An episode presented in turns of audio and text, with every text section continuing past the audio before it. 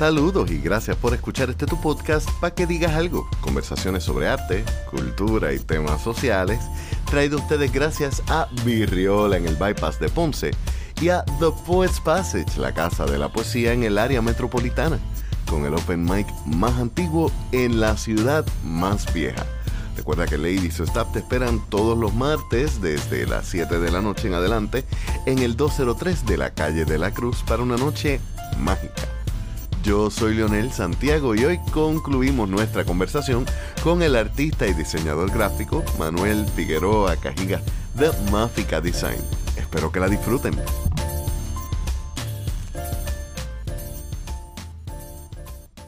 Otro detalle que tú me mencionas es el hecho de que cuando tú estás trabajando arte, tú no solamente consideras necesariamente lo que pide tu cliente, sino hay un montón de gente que está metiendo la mano en, la, en, cómo se va a, hacer el trabajo final. Oh, sí, brother. Y hay muchas cosas que no están en tu control, que me imagino que también es una de las razones por las cuales también haces tu compañía de diseño generalmente el arte que yo trabajo en el podcast y el arte que yo disfruto no es el arte que, se que estamos trabajando hoy en esta conversación. Sin embargo, hacía tiempo largo que yo te había pedido que tuviéramos esta conversación. Ajá. Principalmente porque creo que es bien necesario que nosotros los artistas de las bellas artes tengamos este intercambio por varias razones. Número uno, porque hoy día el artista es su propio equipo también, su propio staff de, publicidad, de, diseño gráfico. Y lo digo yo, por ejemplo, que soy escritor y he trabajado con editoriales, pero también he hecho cosas de forma independiente.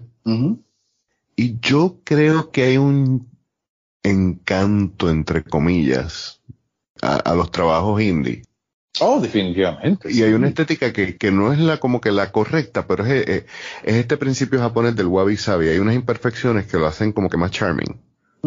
Y yo soy partidario de eso, pero también creo que es importante que nosotros sepamos que a visual artist, a graphic designer or graphic artist makes not.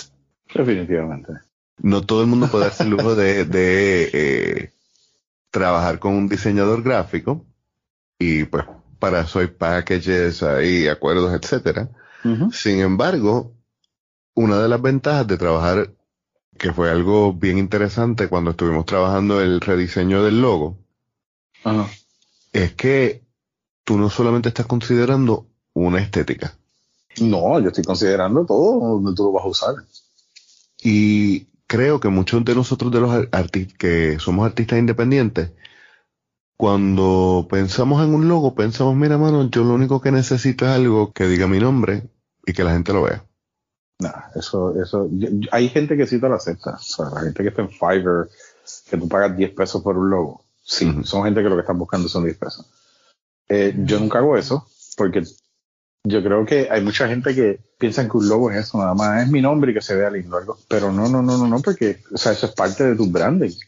Eh, muchas personas piensan que el branding es el logo, porque obviamente viene de la palabra brand, que es cuando tú le pegas el, ¿cómo se dice eso? Cuando le pegas la, marca a las vacas y eso. El sello. El sello, ajá, es un brand, pero no, es, es mucho más. El branding es como que la percepción también que tenga la marca y todo ese tipo de cosas. Y una, que tú eres, pues, carajo, tú eres mi hermano. Yo no voy a hacerte una porquería tampoco.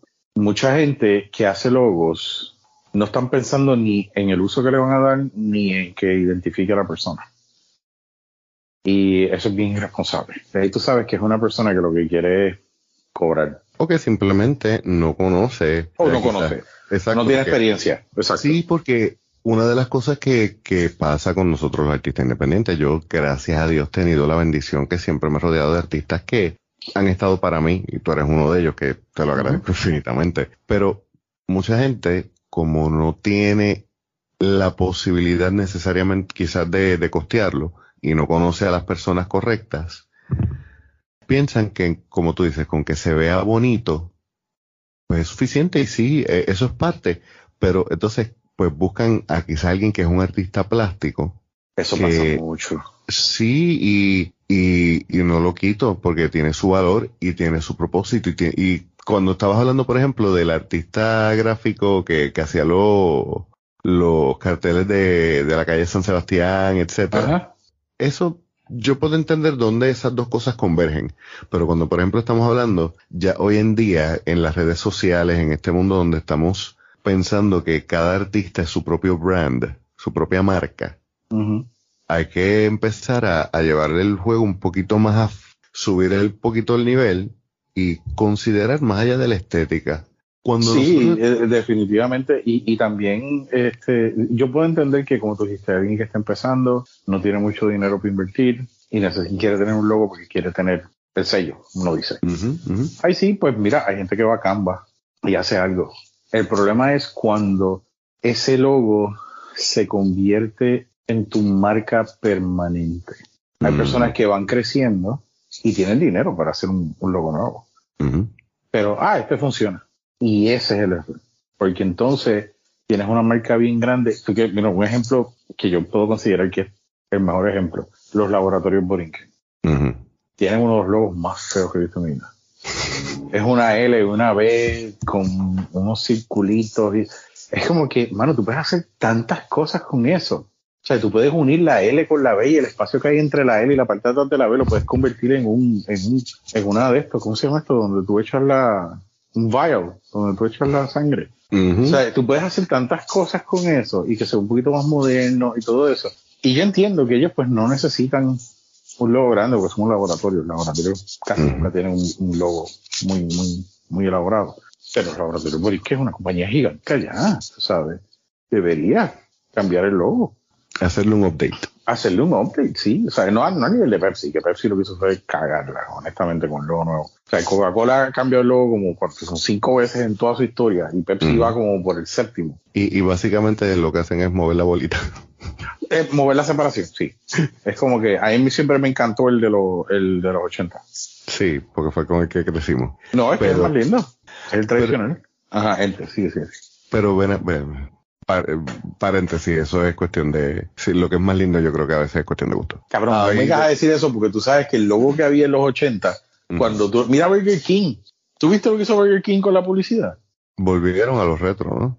Volvieron al logo que tenía en los 80. Y se ve tan lindo. y tiene colores 70s. Y tú sabes, se ve tan chulo ese retro future.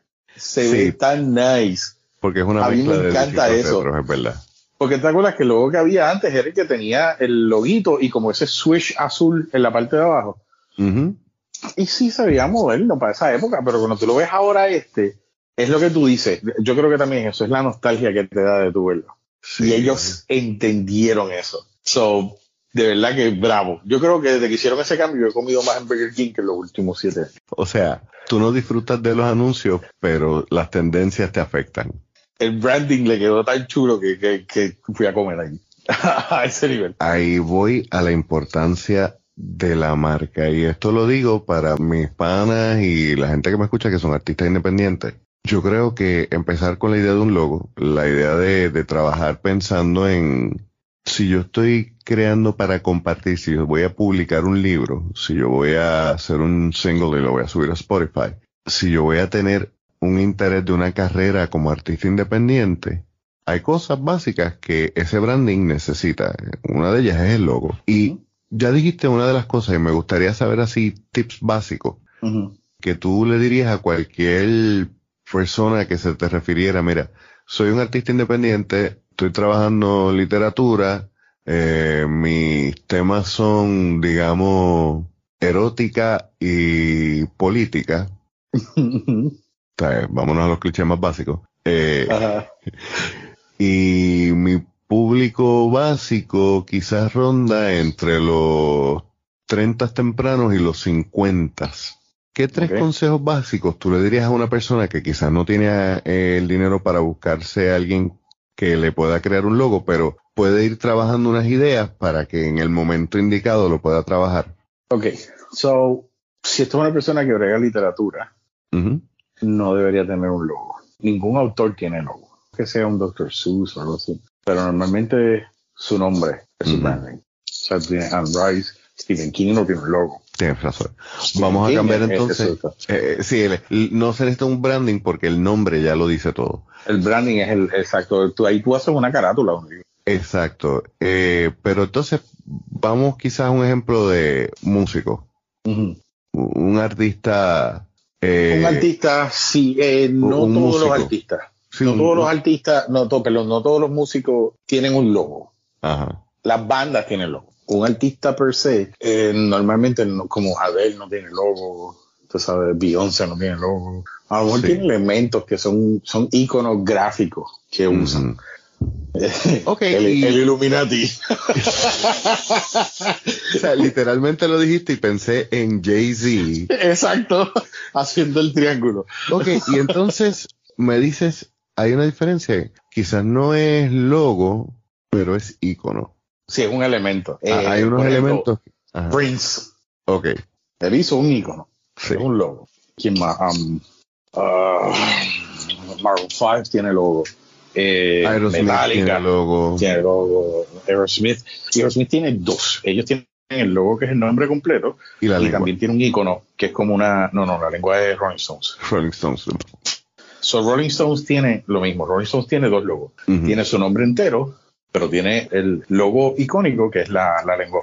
Ok, ¿qué es lo que, por ejemplo, en el caso de para que digas algo, nosotros tenemos el logo completo, que es el para que digas algo, y el icono sería la O, que tiene el monograma. Gracias por la diferencia, porque el ADD mío ve todo eso y yo digo, wow, estos son letras y símbolos.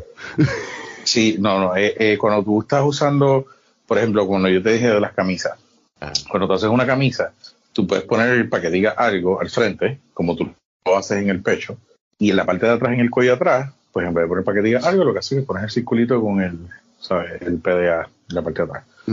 So, se puede decir que tu logo entero es para que diga algo, tu logo icónico es la Y eso es lo que tú usarías para identificarte en muchas cosas, para que no tengas que usar todo el nombre.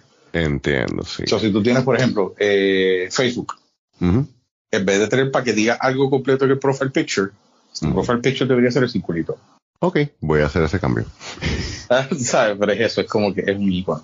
Es como, eh, eh, es que yo siempre pienso, cuando yo hago un logo, siempre pienso como, pienso en branding grande, como en Nike. O sea, yo puedo ver el nombre Nike escrito y sé que es Nike, o puedo ver el swoosh solo y sé que es Nike. Y ahí volvemos a la cuestión de la idea del branding es mantenerse uno presente en la mente del público, que esa memoria esté de fácil acceso. Exacto, que las personas te asocien ya con eso, sin pensarlo. Eh, por ejemplo, esto funciona más en, bueno, lo puedo decir en español también. ¿Con qué tú te limpias los oídos? Q-tip. Son una marca. que tú le pones a los bebés cuando se hacen pipí? Pampers.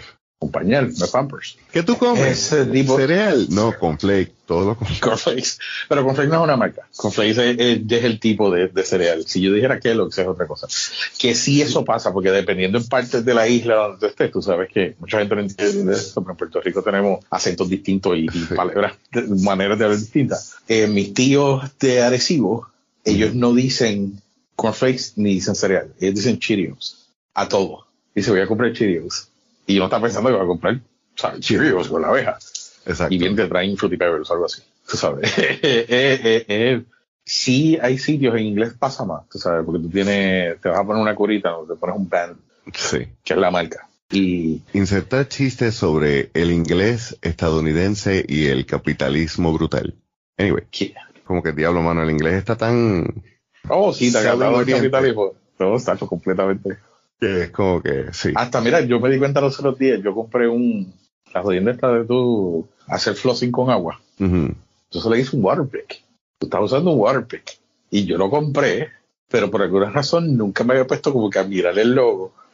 Y la marca es waterpick.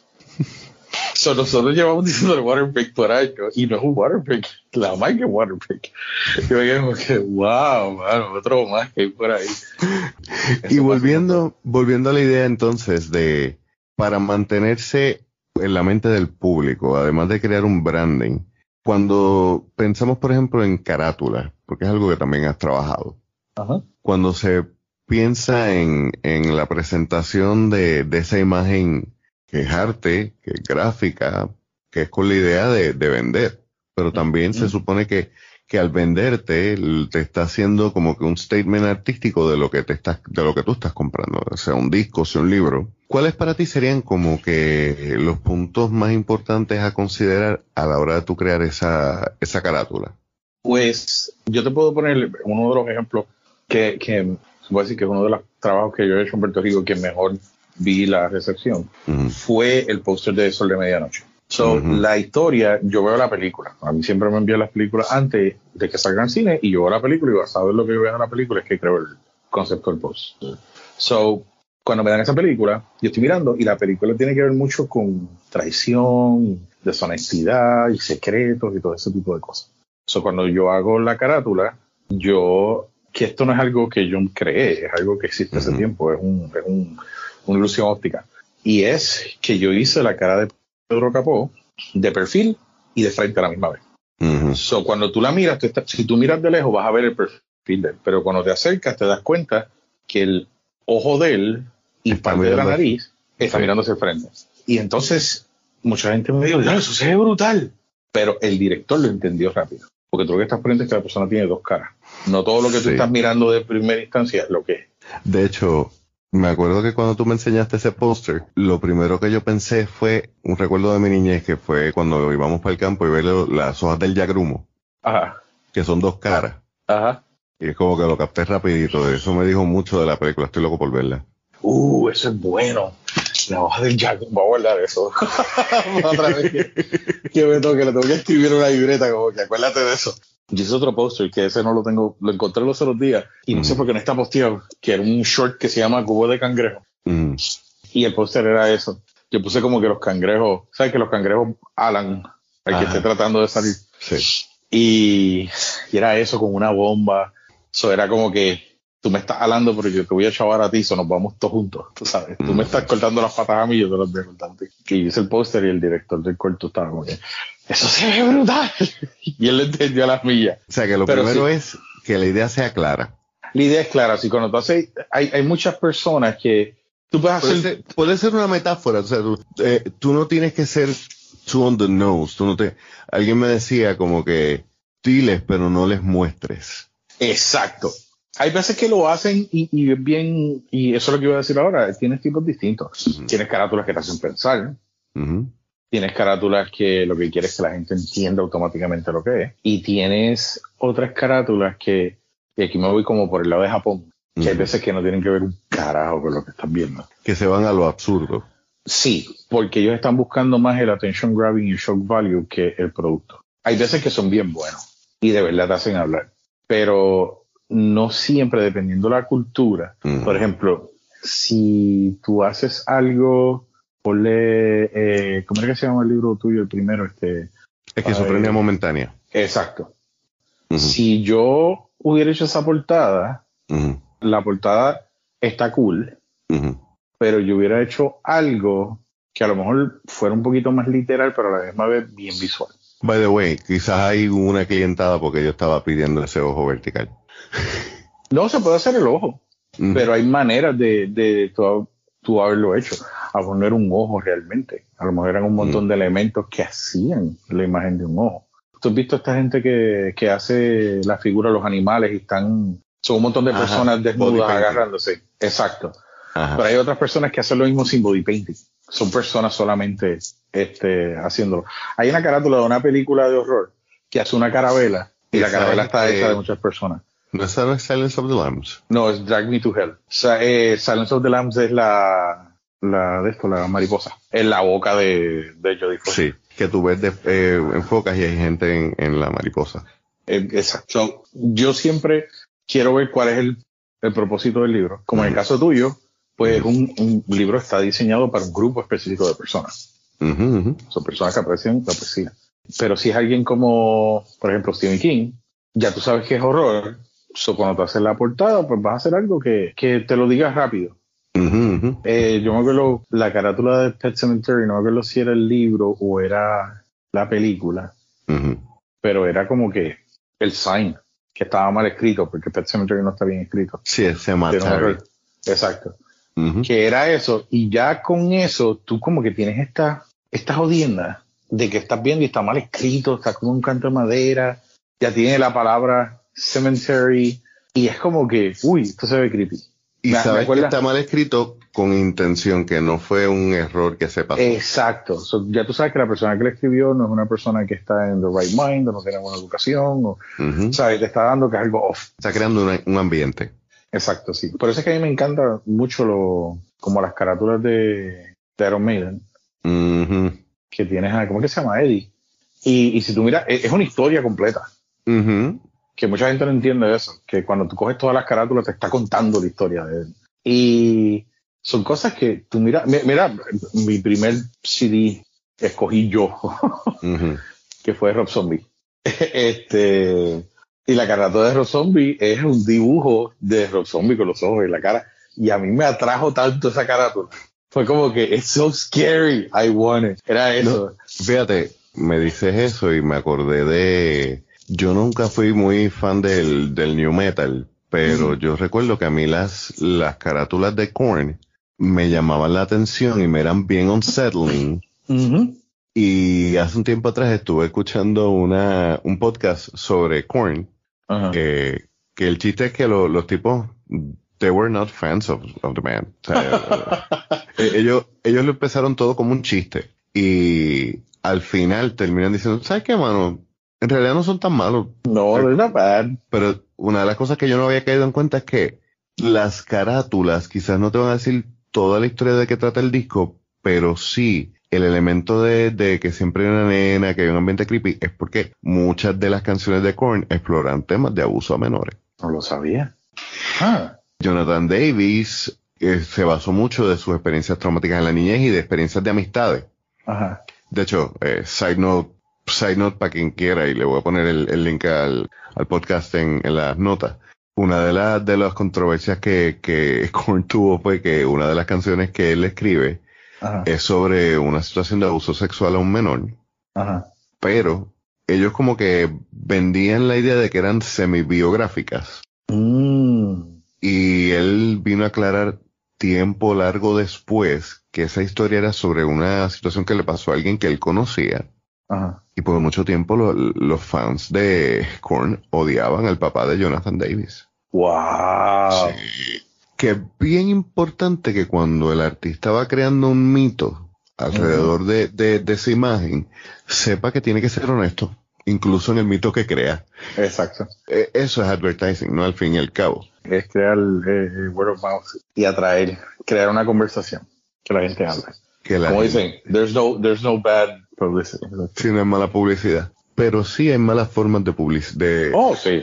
de, de- de mostrarse. Y una de las cosas que, que he ido aprendiendo contigo y que es una conversación que tenemos larga y tendida, Ujú. es la tipografía. Y Oh, quiero, sí.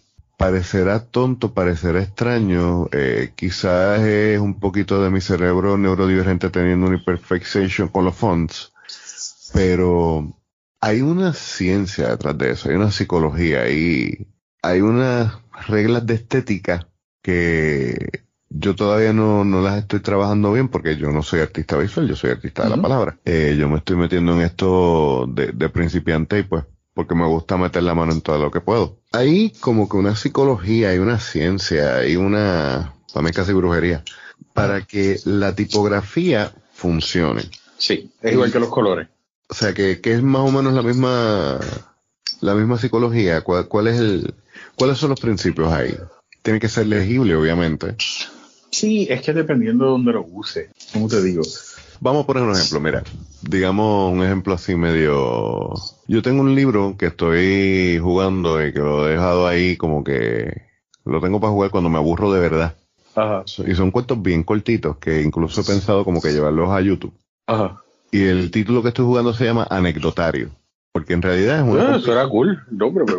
No, lo único que, que conecta las historias es que son cosas que o yo las he vivido o me las han contado a mí, que son todas historias reales y que tenía un pana que decía que, que tú puedes estirar un- una historia, exagerarla un- hasta un 25% para que sea real, todavía se considera una verdad no embuste y sí, como es historia. como el chiste de Mitch Hedberg de movies based on a true story. Ajá. I saw this and it inspired me to write a movie about a, a gorilla. Algo así, tú sabes. Son historias de, de todos los días. ¿Cómo tú presentarías ese, ese título en un libro para que Mm. fuera legible, catchy y que aplicara a eso? Hmm, es un anecdotario. Ok, esto es real time. Let's freestyle this shit. Ok. So, anécdota, eso es corto, directo al punto. No sé por qué me vienen a la mente paréntesis, like quotes. ¿Cómo se dice eso en, en- en español? Citas. No, no, los quotes, los quote marks, Ah, las comillas. las comillas. Lo que me viene a la mente las comillas es una anécdota, es algo cortito. O sea, tiene que estar moviendo hacia el lado. El carro. Eso tienes las comillas. No sé por qué, pero me está dando más horror. Y yo sé que las historias no son de horror. Ah, a lo mejor hay algunas que son Sí, de horror, que- pero no es de horror entero. No, no, no, ese no es el.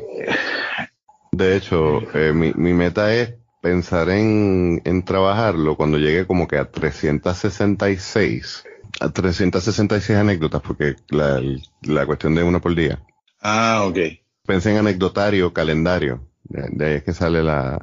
el Sí, sí, sí, no, eh, está, está bien cool, me gusta el nombre. Líneas de texto, hmm, maybe algo con alguien hablando. O sea, como speech bubble. Hmm. Mira, te voy a leer, por ejemplo, para darte una idea. El número 22 se llama Justicia Puerta Cerrada. Ajá, El, el nombre que está no es el real. Mi abuelo era abogado. ajá. Y cuando chamaquito, yo me acuerdo, abuelo, ¿cuál fue el caso más raro que tú trabajaste? Y él me decía, mira, como abogado yo te puedo decir que el mejor caso que un abogado va a trabajar es el que no llega a corte. Exacto. Y ese es un principio muy bueno también para la vida, ¿no? Esta historia es basada en una situación que él vivió y dice así. El ingeniero llegó a la cita junto a su abogada. En la oficina le esperaban Ginela, una transexual cuya edad era la mitad del ingeniero y el abogado de esta. Yo no pienso discutir nada, se tiene que ir de mi apartamento y punto, increpó el ingeniero sin saludar y con violencia haciendo que Ginela saltara temerosa. Su abogado, que le doblaba la edad a medio mundo, sonrió. Dijo, de hecho, no hay mucho que discutir y espero resolverlo sin gritos. Ahora bien, si hay que discutir, para eso está la corte, claro está. Si usted no interesa ceder el título de la propiedad, además de pagarle un par de añitos por lo poco caballeroso que se ha portado con esta joven, queda claro que su esposa será la primera testigo. Los ojos del ingeniero se enrojecieron con furia. El abogado sacó un cigarrillo y lo encendió con tranquilidad, disfrutando el jaque mate y finalizó.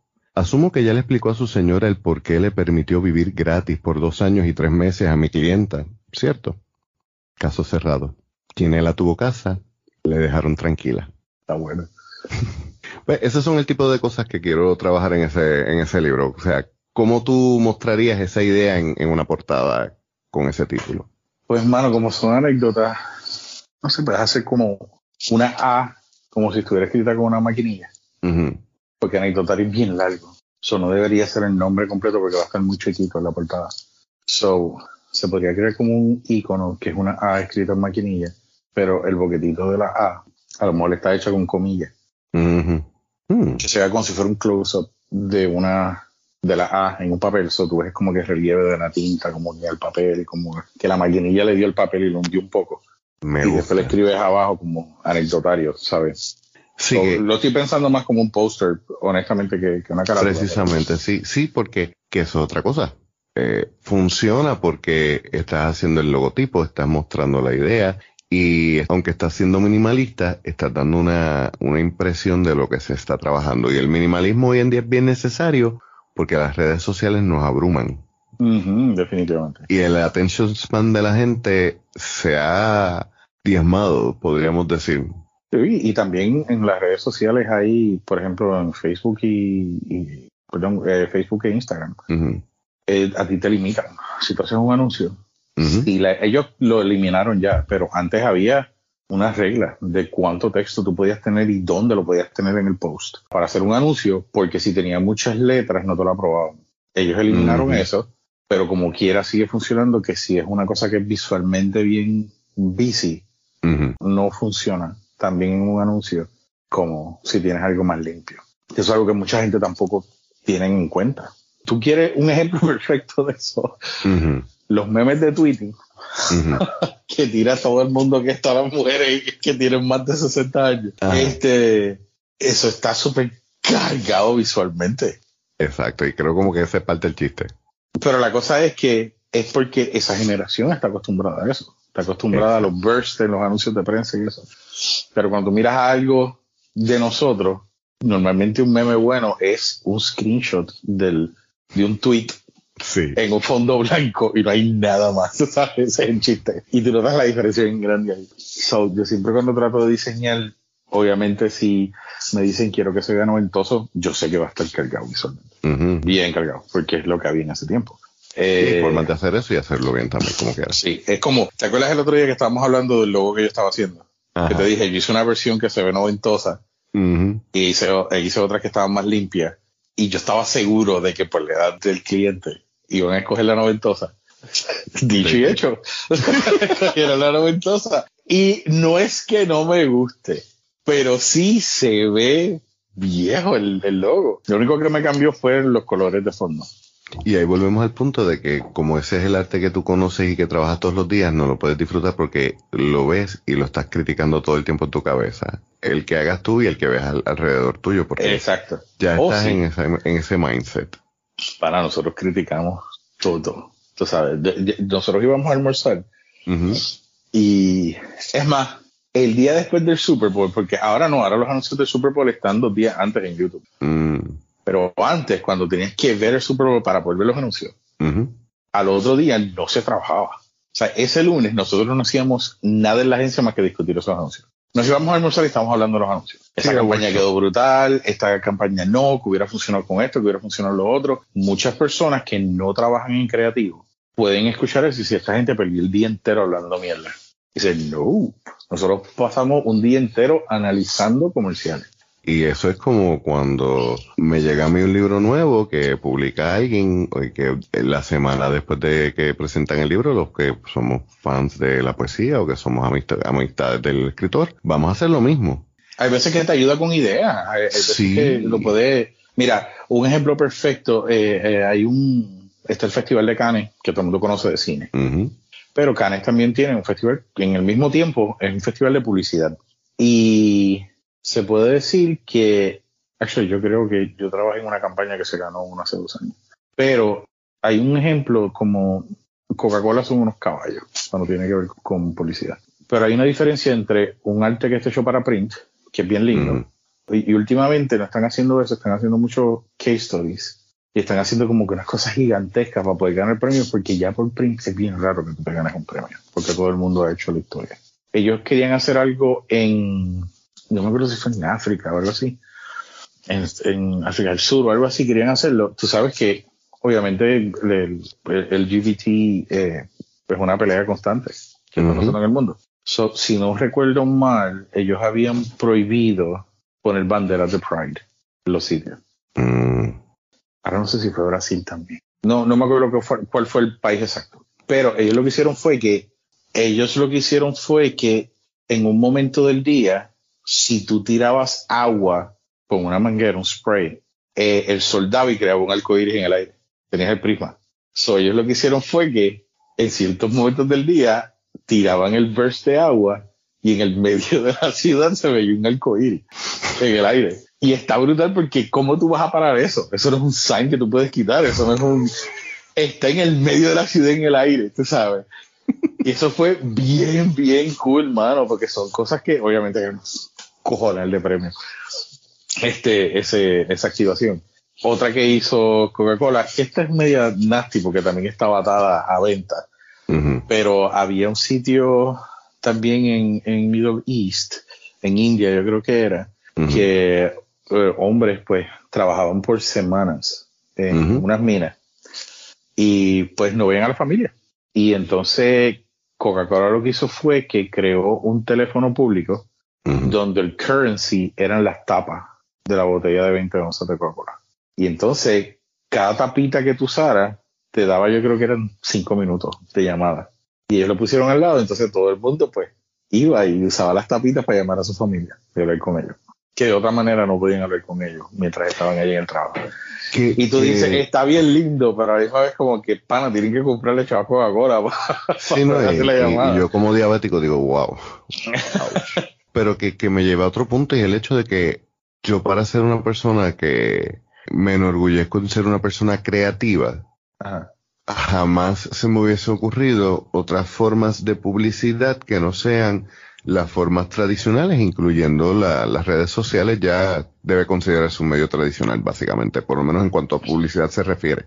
Sí, es un, método tradicional, es un medio tradicional completamente. Y nosotros quizás como artistas independientes podríamos darnos la el reto y el permiso de explorar otras formas de darnos a conocer y de dar a conocer nuestro trabajo, porque a la larga todo termina cayendo en las redes sociales también y todo termina creando lo que estamos buscando desde el principio, que es el word of mouth, el call to action, el, que la gente sepa y hable del trabajo de uno. Sí, hoy en día esa palabra es viralidad. Viralidad. Y eso no necesariamente tiene que pasar única y exclusivamente en Facebook o única y exclusivamente en Twitter o en TikTok. Sí, hay, maneras distintas de, de poder hacerlo lamentablemente estamos en un mundo digital. obviamente tienes que hacer algo digital, no hay manera de que algo funcione si no es digital. No es que no, si no es digital, quien no tome parte en el mundo digital, porque va a terminar automáticamente. tú puedes hacer, hay que tener mucho cuidado, porque hay gente que está haciendo cosas para irse viral y no necesariamente son las más éticas o las más, las más cool, se puede decir. Un ejemplo perfecto de esto son los anuncios que están haciendo para los juegos, los apps de juego, que te enseñan un juego y cuando bajas el juego no es nada de lo que viste en el anuncio. Lamentablemente, la FCC no tiene regulaciones para eso todavía. De la única manera que ellos entran es si estoy estafando a alguien o si estoy tratando de, qué sé yo, de, de, bregar con dinero, algo que los afecte a ellos monetariamente, ahí sí se meten. Pero como lo demás no cae bajo false advertising, pues lo hacen y se forma un problema gigantesco. Tú puedes decir que caería en las manos de Apple, porque es un anuncio para un app de Apple, pero Apple también cobra 30% de lo que se gana en la aplicación. a ellos no les importa. Ellos lo que quieren es hacer el dinero. O ellos no van a quitar los anuncios o quitar los apps. Um, pero cuando tú vas a hacer algo para promoverte, como dije, eh, tú tienes que tener un, un USP. Un USP es el Unique Selling Proposition. Que a ti en este caso, por lo que estamos hablando de los poetas, que a ti como poeta te hace distinto. Porque todo, hay varios que van a escribir del mismo tema. sí, sí. Varios que van a tener la misma, el mismo approach. Ok, ¿cómo tú lo estás haciendo? So, muchos de ellos también lo que hacen es que mezclan medios. A lo mejor tienes poesía, pero en vez de tener solamente el audio, pues creaste una animación basada en eso. O tú uniste con un animador, hicieron un collab y él está animando tu poema y pues hacen un win-win. Él lo tiene como trabajo de animación y tú lo tienes como trabajo de poesía. No muchos hacen eso y también tienes que ver a quién tú estás tratando de llegarle, porque obviamente tú entiendes eso completamente, que tú estás trabajando poesía, estás en Puerto Rico y no necesariamente es algo mainstream. La palabra clave aquí es nicho, con N. Sí, porque tiene que aclarar eso. Somos por okay. So, so, ¿qué pasa? Que no es tan mainstream, porque tú puedes tener gente como. Uh, tú puedes tener un montón de gente que, que tenga frases de inspiración, ¿verdad? Y tienes no estoy hablando de coaching, no estoy hablando Tony Robbins ni nada de eso, estoy hablando de, de, gente que, que habla con palabras que te inspiren. No necesariamente estoy tratando de automejorar todo lo así. Tienes este tipo que yo no sé, él es de América del Sur, que es bien bueno hablando. Y es como si fuera una declamación, pero yo sé que no es declamación. Este. yo no recuerdo el nombre, pero sé quién Pero sabes quién es. Sí, sí, sí. So, él es una persona que el unique selling proposition de él es como te hace sentir. Porque yo soy una persona que a mí, a lo mejor otra persona dice lo mismo y a mí no me importa. Pero él lo dice y de la manera que hace el delivery, engages y te hace querer escucharlo. So, él encontró, keep in mind, hay cientos que hacen lo mismo, pero encontró una manera de diferenciarse. So, cuando tiene que ver con la poesía, es lo mismo. O sea, todo el mundo va a hablar de, sexo, todo el mundo va a hablar de sufrimiento, todo el mundo sabe. Nosotros, creativos de por sí, somos unas almas torturadas del carajo. Pero hay que buscar la manera de tu poder separarte del resto de las personas cuando lo estás haciendo. Ya sea la entonación que tú uses, ya sea las palabras que tú uses, ya sea los ejemplos que tú uses. Eh, sabes que los otros días, y discúlpame que te interrumpa, saludos a Daira, estábamos teniendo una conversación eh, sobre el episodio que yo tengo de el síndrome del impostor. Ajá. Y yo le decía que a mí me preocupaba que muchos poetas se enfocaban en ser los mejores poetas posibles en vez de pulir su propia voz, que creo que es lo que tú estás diciendo. Cuando, tú dices vos no estás diciendo literal la voz. Eh. Exacto. Cuando digo su voz literaria, me refiero al tono en que escriben, las imágenes que utilizan, eh, la forma en que construyen las metáforas. Toda, es como, por ejemplo, eh, cuando digo la voz literaria, sería el equivalente a el, estilo de un artista visual. Sí, no, yo sé. Tú sabes, y, y aquí el ejemplo, la extrapolación de cómic sería, todos los poetas hablan de amor, no todos deberían decir lo mismo, de la misma forma en que han habido 20.000 personas que han hecho Spider-Man. Y cada uno tú los puedes diferenciar porque tienen su estilo propio. Y ese estilo propio es lo que te va a hacer conectar con ese nicho, grupo pequeño que, es el que tú vas a con, el que tú vas a buscar conectar, ¿no? Sí, e, e, es, es eso, es tú crear tu propia identidad, tú sabes. Pero eso es disparate. Es crear tu identidad. Y hay mucha gente que no ve eso. Tú te das cuenta, hay, problemas grandes. Está el problema del ego, obviamente, que yo sé que soy un monstruo y, tú sabes, yo, yo, tú nunca. Hay cosas que yo sí soy bien seguro de mí Pero yo no voy a estar diciendo como que yo soy un caballo en esto. No sé, mi cabeza no funciona así. Pero yo he conocido gente, como esta gente que dice, ah, este tipo, tú dices, ah, tú conoces a Carlos y dice, ah, chacho, Carlos, Carlos a mí me adora. Yo nunca podría decir eso. Porque yo no soy fucking Carlos, tú sabes. Y hay muchos poetas que tienen un ego brutal y dicen que son los mejores. Y yo sé que tú conoces a Paco, porque hemos hablado de eso. y tienen unos egos gigantescos. Y cuando tú vienes a ver, hay veces que la mitad de las cosas que dicen no son de ellos mismos. Se las tumbaron a alguien o buscaron un poeta que está escondido en el internet y nadie había escuchado de ellos y le robaron las cosas. O sea, un plagio cabrón. Pero no, no tienen no tienen su propia voz y hay veces que hay una línea bien finita entre tú ser real contigo mismo y tú hacer las cosas por ser famoso por mí. So, tú puedes trabajar contigo y hacer algo que tú te sientas contento que es quien tú eres realmente y llegarle a un montón de personas a tú cambiar como tú escribes y como tú eres como persona solo por tener fama o éxito o dinero. En otras palabras, el, el tú tener claro y que con esto vamos a ir cerrando. Y gracias por el tiempo, ¿verdad? Que esta conversación sale improvisada después que llevo un montón de tiempo pidiéndote que, que tuviéramos una conversación. fue mucho más fluida de lo que ambos o pensábamos. está el caray. Yo creo que si nosotros hubiéramos grabado todas las llamadas que hemos tenido este mes, hubieras tenido el podcast entero. Loco, yo creo que tengo un season. es que literalmente somos nosotros. Esta es una conversación que nosotros tenemos siempre. Todos los días.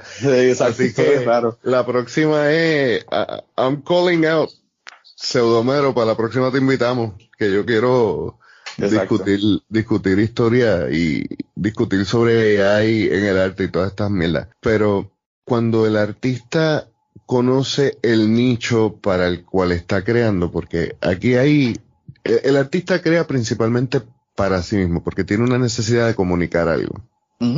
Pues entonces lo próximo cuando va a presentar, para venderse bien, debe buscar el público que necesita y o desea escuchar ese mensaje o consumir esa pieza, ese arte, porque va a ir con esa línea de ideas, porque le gusta esa estética, porque pertenece a un grupo en específico, una comunidad, bla, bla, bla. Que uno no tiene necesariamente, y esto es saludos aquí a la comunidad de, de los artistas del hip hop y del metal indie en Puerto Rico, tú no tienes que dejar de ser real, quote unquote, para tú vender. Tú lo que tienes es que saber a qué público dirigirte. Exacto. Lo que, lo que tienes que hacer es buscar a ese público, aprovechar que existe y volvemos al punto que tú decías de que las redes sociales existen, todo va a terminar en digital. No te tienes que enfocar únicamente en el público de Puerto Rico, por lo cual puedes coger el nicho de Puerto Rico, el de Santo Domingo, el de Estados Unidos, el de...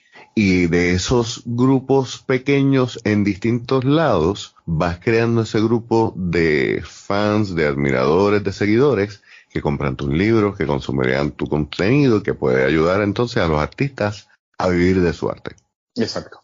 Mi hermanito, gracias por esta conversación.